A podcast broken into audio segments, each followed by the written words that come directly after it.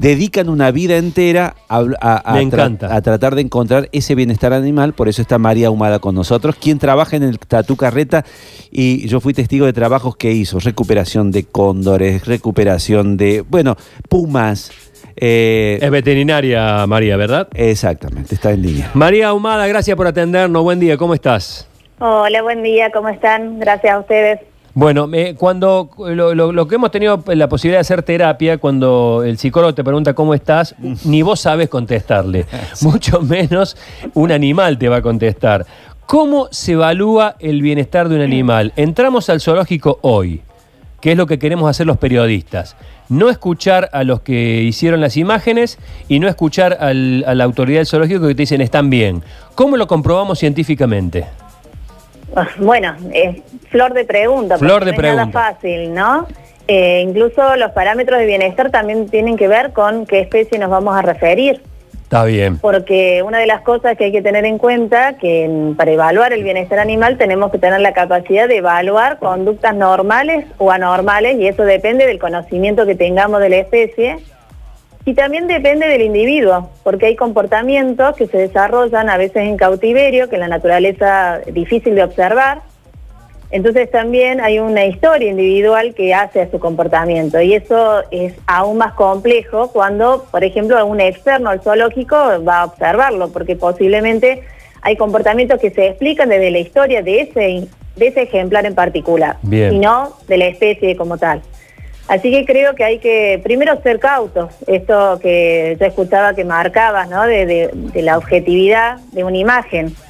Una Bien. imagen puede reflejar millones Sí. de cosas, depende eh, los conocimientos o la capacidad que tengamos cada uno en evaluarla y la subjetividad de cada uno. Totalmente. Eh, Así que es bastante complicado. En principio Sí. yo creo que hay, eh, bueno, como veterinaria y, como tiene que ver con nuestra profesión, nosotros estamos acostumbrados a trabajar con, con pacientes que no hablan. Entonces siempre nos tenemos que referir a signos clínicos, a, elementos objetivos, concretos, que muchas veces no, además utilizamos exámenes complementarios para referirnos a ellos, como análisis de sangre, ecografías, radiografías, etcétera. Y en ese sentido evaluamos desde el punto de vista clínico el bienestar. Y eso es un elemento que claramente no se puede hacer a la distancia. Eh, y por otro lado, sí. la cuestión comportamental, bueno, también hay medidas que trabajamos veterinarios y biólogos en, en medidas, si querés, indirectas de medir el bienestar, o mejor dicho, de medir el estrés. Y eso se evalúa a partir de unas hormonas que se miden en sangre, en saliva, en heces, depende lo que tengamos a mano y las posibilidades que tengamos. Y eso también nos da un indicador indirecto del bienestar. Todo eso requiere un estudio previo, o sea, nada es de lejos ni mirándolo, digamos, eso es realmente muy subjetivo y, y es, y uno siempre va a ver lo que quiere ver en algunos casos. Está bien. Ahora eh, vayamos a un efecto, una, a una pregunta práctica y que por ahí te, te- te obligo, y perdón, eh, a simplificar demasiado.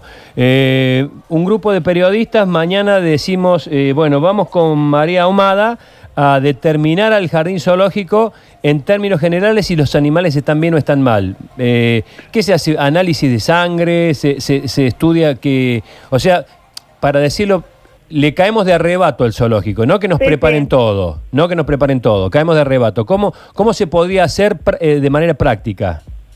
Mira, la- los elementos más prácticos y más sencillos sería evaluar, exter- digamos, externamente, uno podría ver si hay presencia de lesiones o no, Bien. es decir, algún, cualquier herida que pueda tener el animal, la condición del pelaje o del plumaje o de la piel.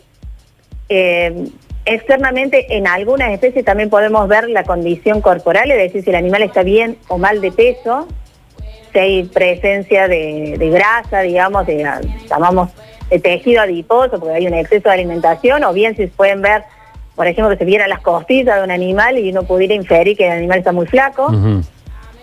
Podríamos ver si tienen agua disponible y alimento disponible en cantidad y en calidad. Y eh, eso sería lo que... Y podríamos ver si los recintos son adecuados. Que Claro. si tienen las medidas y las condiciones, por ejemplo, que no permitan que el animal se dañe. Porque hay algún elemento del recinto cortante o, un- o en mal estado o en algunas con- malas condiciones que posibilitarían que el animal se produzca alguna enfermedad o alguna herida. La otra es si vive con individuos siendo un animal solitario o si al contrario, siendo un animal que vive en grupo, está eh, con muchos individuos y la cantidad de individuos no corresponde al tamaño del recinto que tienen.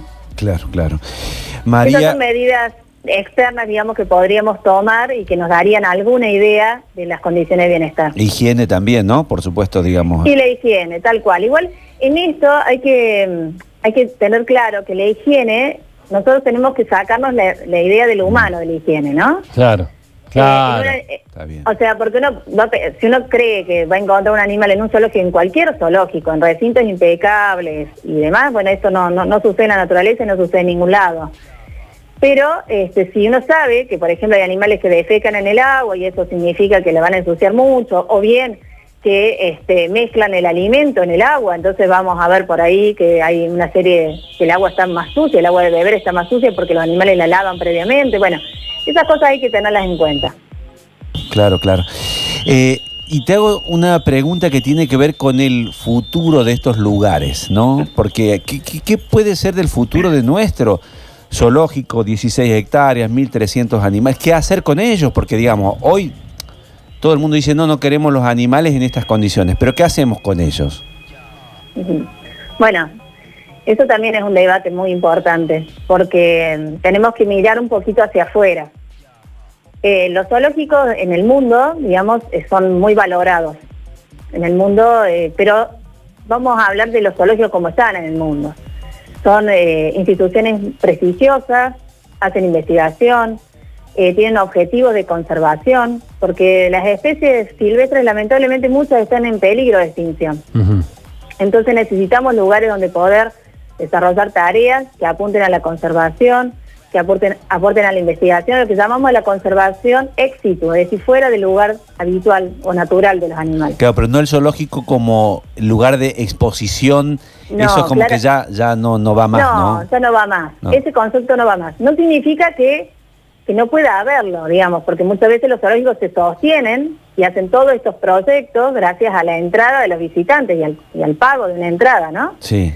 Pero más allá de esa situación, por ejemplo, para dar, hay zoológicos que son del Estado y son de entrada gratuita, por ejemplo el zoológico de Chapultepec de México, que tuve la oportunidad de ir y la verdad que es muy importante el trabajo que hacen, y es del Estado, pero más allá de, de la cuestión de, la- de lo privado o lo estatal, lo importante es que el zoológico tiene que tener un objetivo, a ir hacia, apuntar en este caso a la conservación, a la educación, a la investigación.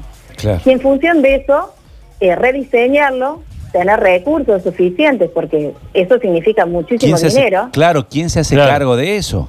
¿Quién- Claro, quién- tal cual. Porque uno puede tener muy buenas intenciones, pero si no tenemos los recursos, eh, bueno, nos quedamos cortos en los trabajos que hacen. Te hago una preguntita más, eh, al, Sí. al menos de mi parte, te preguntaré un montón de cosas, pero eh, ¿todos los animales, todos los animales del zoológico son del zoológico?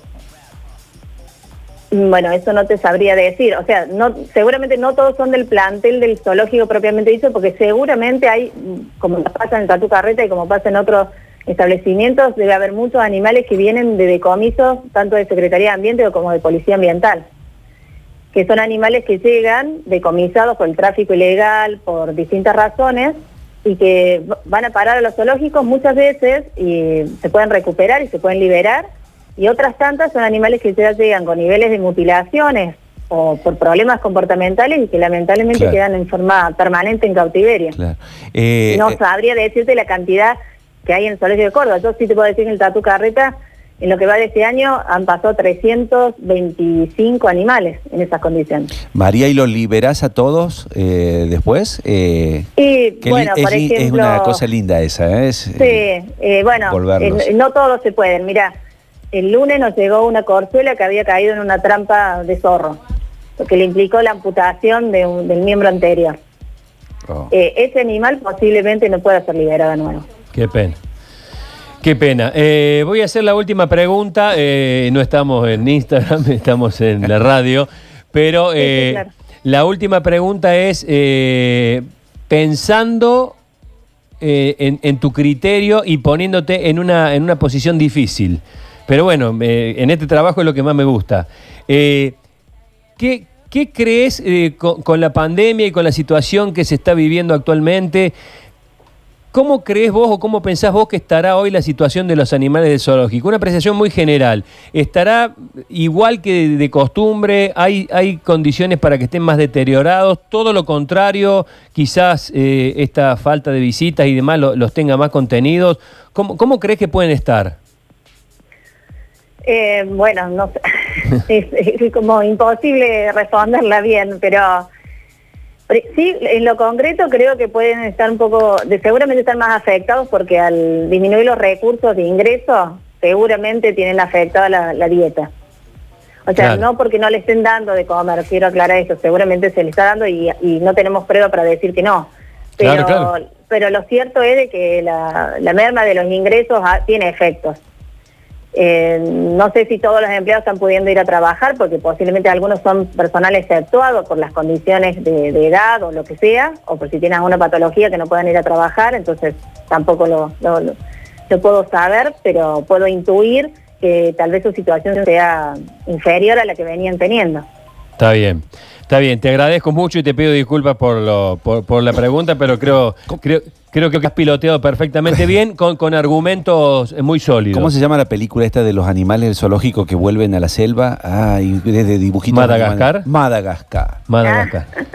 Esa, Claro, bueno. esa película para mí es espectacular. Sí, sí, sí, sí. porque los tipos en el zoológico son de una manera, Claro. son hasta amigos, después Claro. vuelven a la selva y ya lo quiere, hasta se lo quiere comer al amigo. Bueno, Eh, eh, la vida salvaje es diferente o, no, María, digamos, de Y totalmente, totalmente. Un animal, pensemos que la mayoría de los animales zoológicos han nacido generaciones en cautiverio. son amigos entre Eh, ellos. son Claro. silvestres, pero seguramente ya no son igualmente silvestres que aquellos que viven en los ambientes naturales.